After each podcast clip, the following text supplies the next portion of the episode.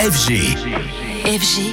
DJ Radio. Anthony, bonjour. Et ce matin, avec toi, on va donc parler musique et plagiat. Et un, et deux, et trois procès désormais pour Dua Lipa et toujours la même chanson au cœur des affaires, Levitating.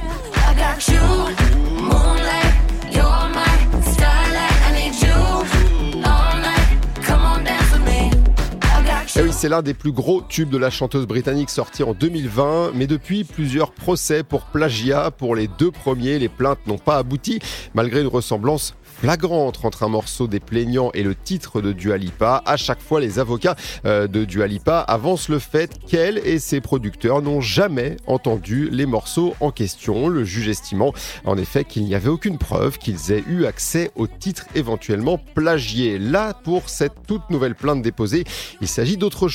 Cette fois, le musicien du nom de Bosco Kanté porte plainte suite à un accord passé entre lui et la maison de disques de Dua Lipa et son équipe pour un enregistrement avec la Talk Box de Bosco Kanté. Il s'agit d'un outil développé par le musicien qui permet de moduler la voix d'un artiste en utilisant un instrument de musique. Et il estime que l'accord concernait le titre, Levitating, uniquement et non les remixes qui ont suivi ensuite. Et pour cela, il réclame 20 millions de dollars pour violation présumée des droits d'auteur.